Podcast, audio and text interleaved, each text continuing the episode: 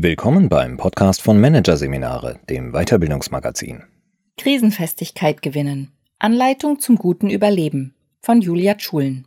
Betriebsschließungen, unterbrochene Lieferketten, Personalengpässe. Und das alles weltweit und ohne viel Vorwarnung. Die VUCA-Welt ist derzeit live zu erleben, in einer Dimension, die bisher unvorstellbar war.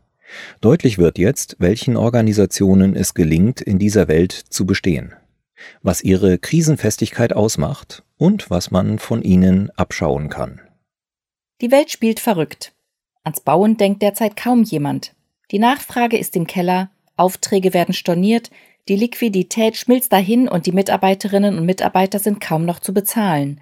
Bei dem global aufgestellten Hersteller von Dachziegeln wird immer klarer, dass Teile der Produktion stillgelegt und einzelne Werke vorübergehend geschlossen werden müssen. Aber welche und für wie lange? Oder wie drastisch? Ist es, um das Überleben des Ganzen zu gewährleisten, vielleicht sogar besser, die schwächsten Glieder ganz abzuschneiden? Fragen, die kaum zu beantworten sind, weil keiner so genau weiß, wie oder wann es weitergeht, die aber existenzielle Auswirkungen auf das Überleben eines Unternehmens haben. Die Gefahr, zu viel Wert endgültig zu vernichten, ist enorm, der Druck auf die Verantwortlichen entsprechend groß. Doch die Chancen sind es auch, wie der Ziegelhersteller festgestellt hat, der es durch gute Entscheidungen und eine geordnete Schrumpfung schnell zurück in die Gewinnzone schaffte.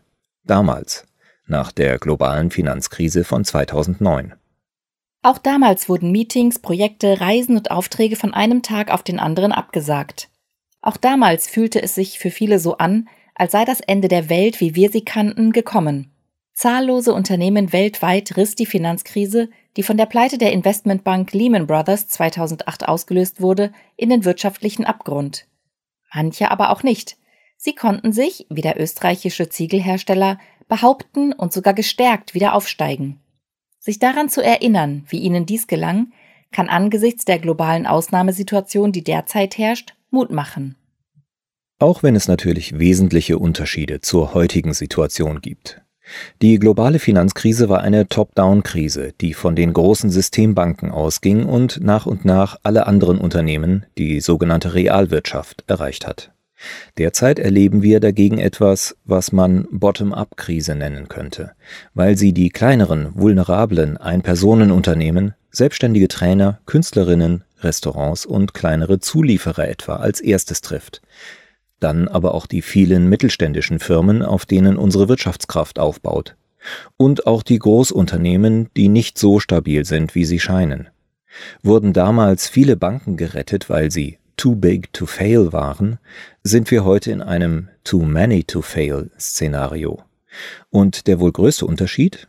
Wir haben es diesmal mit keiner Wirtschaftskrise im engeren Sinn zu tun, also einer Krise, die von der Wirtschaft ausgeht, sondern mit einer Gesundheitskrise, die sich zu einer Wirtschaftskrise ausgeweitet hat und droht auch zur Gesellschafts- und Demokratiekrise zu werden. Dennoch sind einige Parallelen zur aktuellen Situation erstaunlich groß. Die Heftigkeit, die Abruptheit und die disruptive Energie, das zeichnet beide Krisen aus. Vor allem aber ist ihnen die komplette Verunsicherung gemeinsam. Damals wie heute weiß niemand so recht, ob und wie es weitergeht. Wie lange wird der Absturz der Börsen weitergehen? Wie lange darf, soll und muss die Isolation dauern? Was kommt danach? Wann kommt der Impfstoff? Und wird die Krise für eine echte Zäsur sorgen, in der globale Beziehungen neu definiert werden, wie dies nach 9-11 geschah? Oder sich retrospektiv in vielen Fällen doch nur als kleiner Knick in einer nach wie vor steilen Wachstumskurve äußern, wie es letztlich nach der Finanzkrise der Fall war? Diese Unsicherheit ist enorm herausfordernd. Denn gerade von der Länge der Krise hängen viele Entscheidungen ab. Geht es darum, schnell durchzutauchen, oder muss man irreversible Entscheidungen treffen, bevor es zu spät ist? Also jetzt die Einmottung der Brennöfen veranlassen, auch wenn sie sehr aufwendig und nicht einfach rückgängig zu machen ist? Oder noch abwarten und weiter Ziegel produzieren? Was ist überzogen, was voreilig und was ist fahrlässig? Dass das niemand, aber auch wirklich niemand mit Sicherheit beantworten kann, liegt an vier Faktoren, die solche disruptiven Krisen auszeichnen und die gemeinsam eine explosive Mischung geben. Sie sind komplex. Bei vielen Phänomenen können wir weder die Ursachen noch die Wirkungen direkt zuordnen oder voraussagen. Niemand kann mit Sicherheit sagen, was das Ergebnis einer aktuellen Konstellation sein oder welche Folgen eine Entscheidung haben wird. Sie wirken multisystemisch. Diese Krisen betreffen nicht nur das System, von dem sie ausgehen, sondern auch Wirtschafts-, Schul-, Verkehrs- und Produktionssysteme und vieles mehr. Wie miteinander kommunizierende Röhren reagieren sie auf die Veränderung eines Systems mit, und zwar in unvorhersehbarer Form. Hier wird deutlich, was der Dalai Lama schon lange lehrt. Nichts existiert in dieser Welt für sich allein. Sie sind schnell. Wir sind es gewohnt, in linearen Wachstumsschritten zu denken. Exponentielles Wachstum, wie das der Covid-19-Infektionen weltweit, überfordert unser Vorstellungsvermögen. Heute eins, morgen zwei, übermorgen vier und nach sieben Tagen schon 64. Weitere vier Tage später schon über 1000. Damit können wir nur schlecht umgehen. Sie verunsichern. Dies alles führt unweigerlich zu einem Kontroll- und Vertrauensverlust, denn es steht dem menschlichen Bedürfnis nach Gewissheit, Planbarkeit und Sicherheit fundamental entgegen. Die Folgen sind Verunsicherung, Angst und zum Teil irrationale Verhaltensweisen, etwa das Hamstern von Toilettenpapier, trotz offener Läden und funktionierender Versorgungswege. Wer jetzt das Gefühl hat, das alles schon einmal gehört zu haben, hat sicher recht. Denn das ist sie, die viel zitierte VUCA-Welt, sozusagen live zum Anfassen, inklusive der enormen Dynamik, Volatilität, der Orientierungslosigkeit, Unsicherheit, der unübersichtlichen multisystemischen Zusammenhänge, Komplexität und der Uneindeutigkeit jeglicher Erklärungen und Argumente, Ambiguität. Heute lässt sich, wie auch damals vor elf Jahren, studieren, wie die abstrakten Faktoren sich konkret anfühlen und wie groß die Bandbreite an möglichen Reaktionen auf sie ist, von völliger Panik bis zu konzentrierter Ruhe, von Negation und Schockstarre bis zu kreativer Aneignung der neuen Möglichkeiten. Welche Reaktionen hilfreicher sind als andere, lässt sich mit Blick auf die vergangene Krise gut erkennen. Offenbar kommt es im Wesentlichen auf drei Aspekte an, ob Firmen ausreichend resilient sind. Der Zustand vor der Krise. Krisen haben die Eigenschaft, dass alles offensichtlicher wird.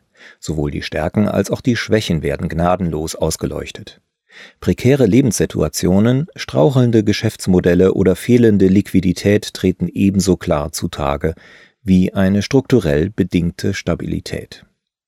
Unternehmen, die gut finanziert sind, können von Krisen durchaus profitieren und zum Beispiel für wenig Geld Akquisitionen tätigen und Geschäftsmodelle vertikal integrieren wobei sie natürlich trotzdem der Entwicklung der spezifischen Branche ausgeliefert sind. Denn wer hätte gedacht, dass Erzeuger von Desinfektionsgel in Hochkonjunktur geraten?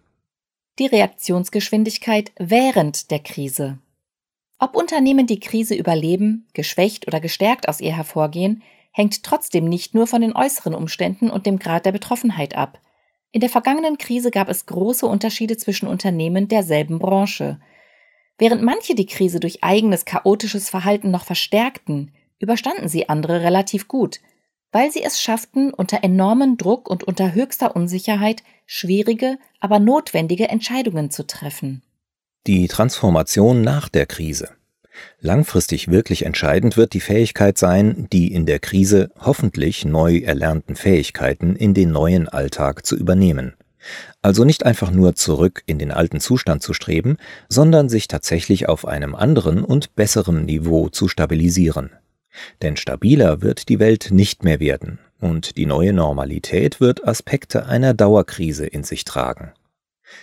Was also ist jetzt zu tun?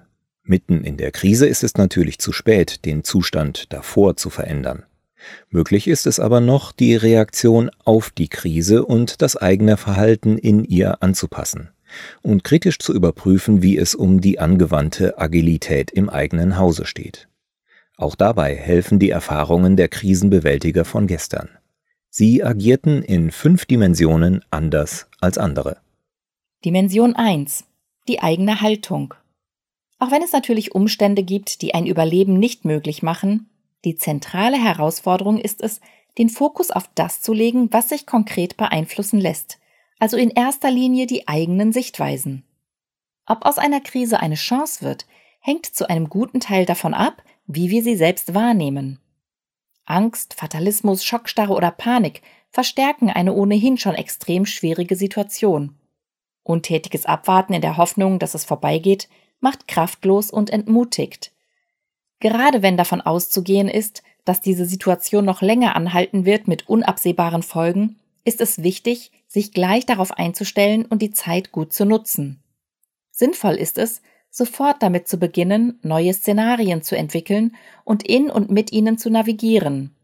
Das gilt für Einzelunternehmerinnen ebenso wie für Großunternehmen. Beide sind sehr vulnerabel. Die einen, weil sie klein, abhängig und instabil sind, die anderen, weil sie unflexibel, abhängig von durchgehenden Lieferketten und belastet mit hohen Fixkosten sind. Was sie beide brauchen, ist Selbstempowerment durch Eigeninitiative. Dimension 2 Liquidität und das operative Überleben.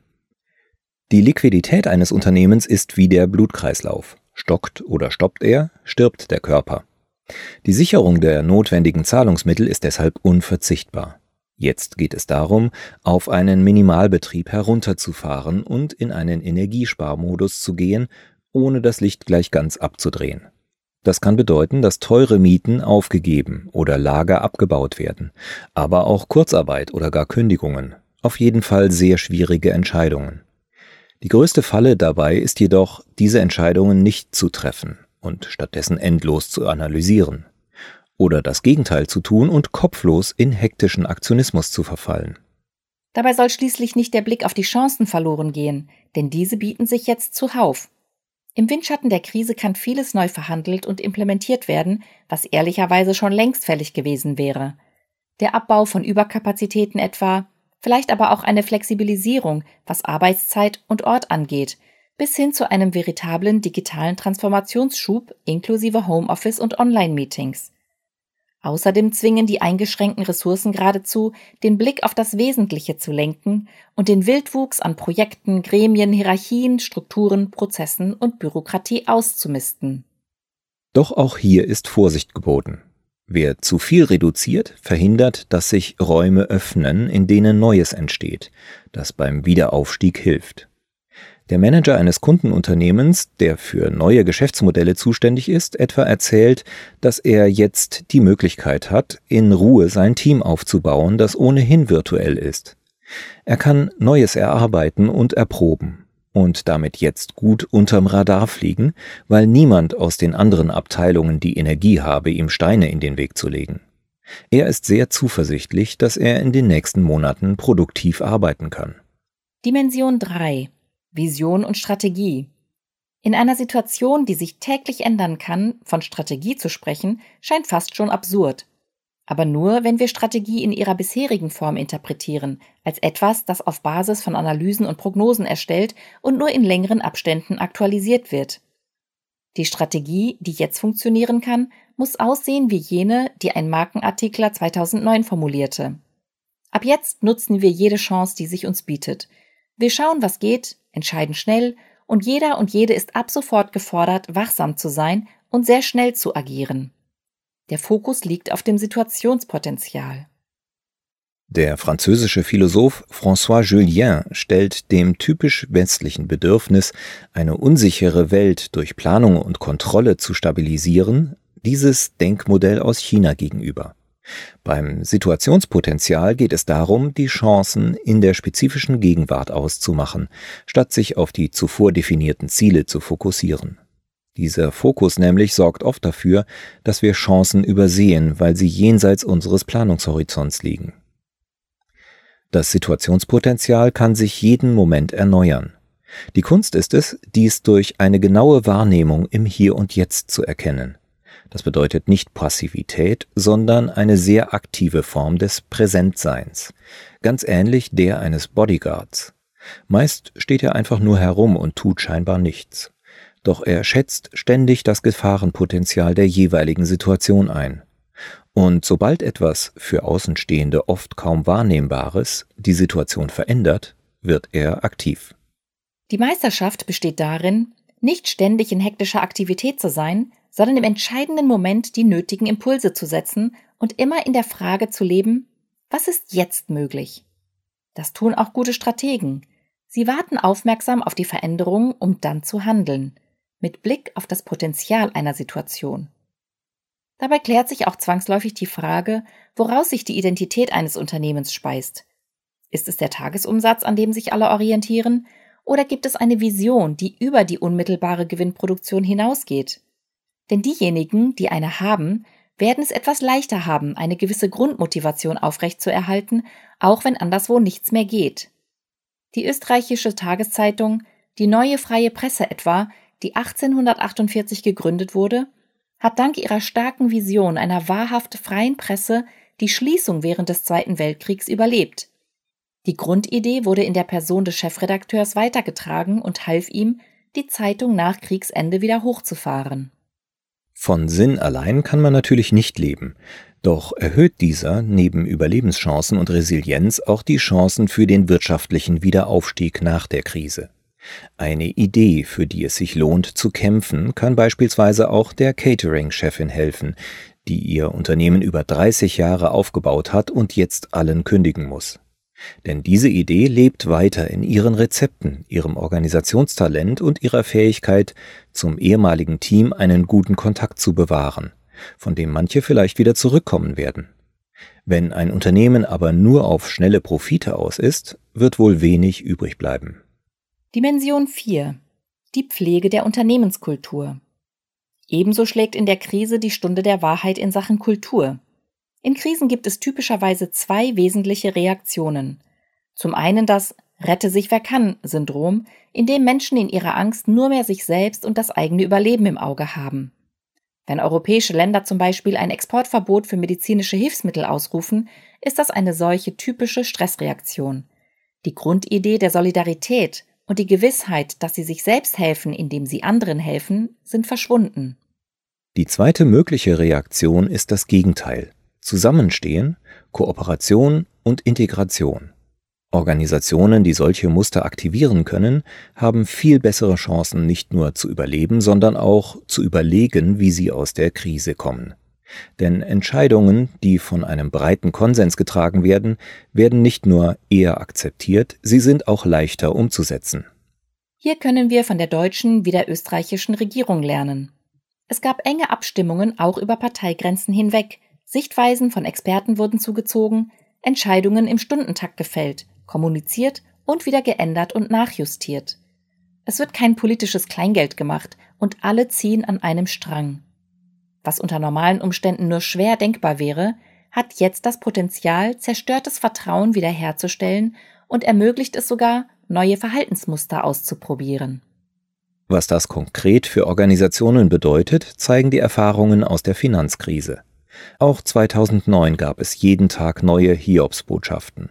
Und Unternehmenschefs und Firmenlenkerinnen hatten das Gefühl, auf einer schwankenden Scholle unterwegs zu sein. Zu den wichtigsten Maßnahmen, um die Kultur zu pflegen, gehörte, die interne Kommunikation extrem zu verdichten, die unterschiedlichen Sichtweisen auszutauschen und zwischenzeitlich auch Unsicherheit transparent zu machen. Das vermittelte allen im Unternehmen, ihr seid nicht allein, wir sitzen alle im selben Boot.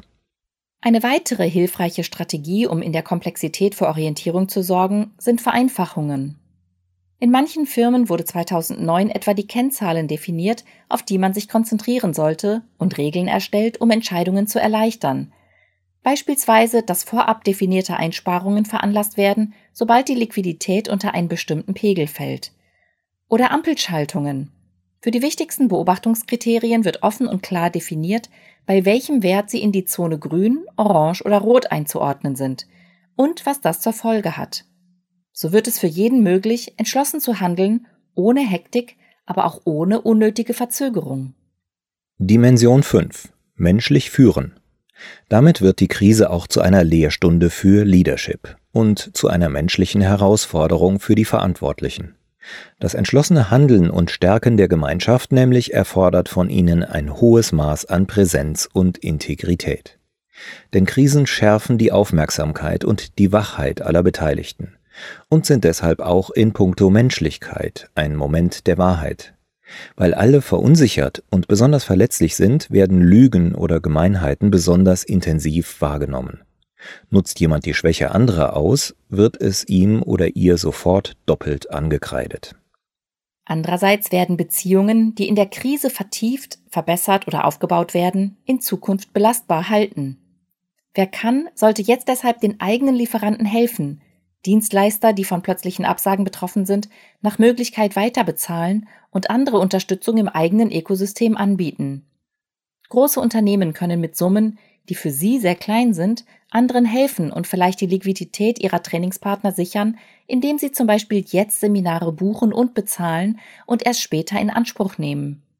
Der Tag nach der Krise kommt bestimmt, und dann wird man die Partnerinnen und Partner vielleicht sehr schnell wieder brauchen.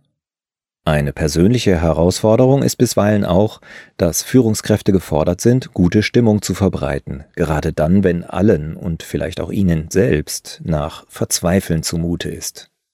Irgendwann gibt es den Moment, in dem das Unternehmen eine Art Zuversicht und einen Ausblick auf das Licht am Ende des Tunnels braucht, um die eigene Vitalität aufrechtzuerhalten. Es geht nicht darum, eine bedrohliche Situation schönzureden, sondern diese zu benennen und dann angesichts der Bedrohung trotzdem den Fokus auf die Chancen, den Sinn und die Vision für die Zukunft zu lenken. Die Balance, der Sweet Spot zwischen konzentriertem Handeln im Jetzt und dem Ausblick in die Zukunft zu finden, ist nicht leicht. Fatal ist es, wenn Führungsverantwortliche in einen Strudel aus hektischem Firefighting, verengtem Blick, ewigen Analysen und Untergangsszenarien geraten. Denn Kommunikation ist nicht nur das, was gesagt wird, sondern auch, welche Stimmung und Energie dabei übertragen wird. Menschen sind sehr sensibel und reagieren stark auf subtile Anzeichen von Angst und Panik. Und solche Anzeichen lassen sich auch mit der Botschaft Bleiben Sie ruhig, es besteht kein Grund zur Panik sehr gut transportieren. Neben umfassenden Sachinformationen, die in Organisation und Ökosystem in alle Richtungen fließen sollten, ist es deshalb auch wichtig, mit den Menschen zu sprechen ihnen in ihren Sorgen zuzuhören und für sie da zu sein. Persönlich ist eine solche Ausnahmesituation deshalb eine echte Nagelprobe. Denn die Mischung aus Klarheit, Gelassenheit, aber auch Emotionalität und Authentizität liegt nicht allen Menschen gleichermaßen. Sie kann jedoch geübt werden. Und damit schließt sich der Kreis. Denn der Schlüssel dazu liegt im inneren Zustand jedes einzelnen Menschen an ihm zu arbeiten, sich bewusst zu werden, wie es in einem selbst aussieht und aktiv mit und nicht gegen die vorhandenen Emotionen zu arbeiten, das hilft, einen guten Weg durch die Krise und aus der Krise zu finden.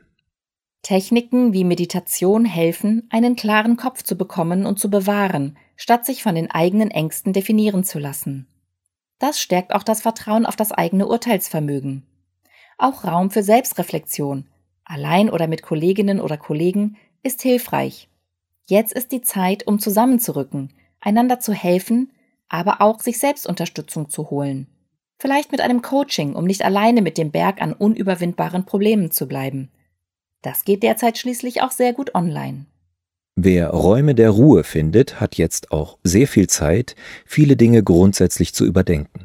Es ist ein Moment, in dem Muster fundamental verändert werden und Transformation möglich wird, weil wir auf existenzielle Themen zurückgeworfen sind.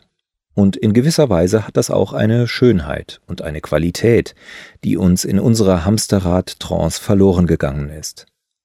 Weil weiter Strampeln dort derzeit wenig bewegt, könnte man aus und auf ein echtes Rad umsteigen und dort überlegen, ob man herunterschaltet oder langsam herauf, damit man mit der Zeit zwar schneller, aber auch immer gelassener und vielleicht sogar mit einer gewissen Leichtigkeit vorankommt.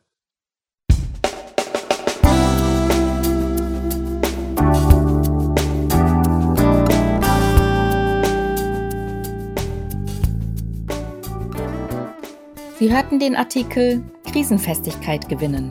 Anleitung zum guten Überleben von Julia Schulen aus der Ausgabe Mai 2020 von Managerseminare, produziert von Voiceletter.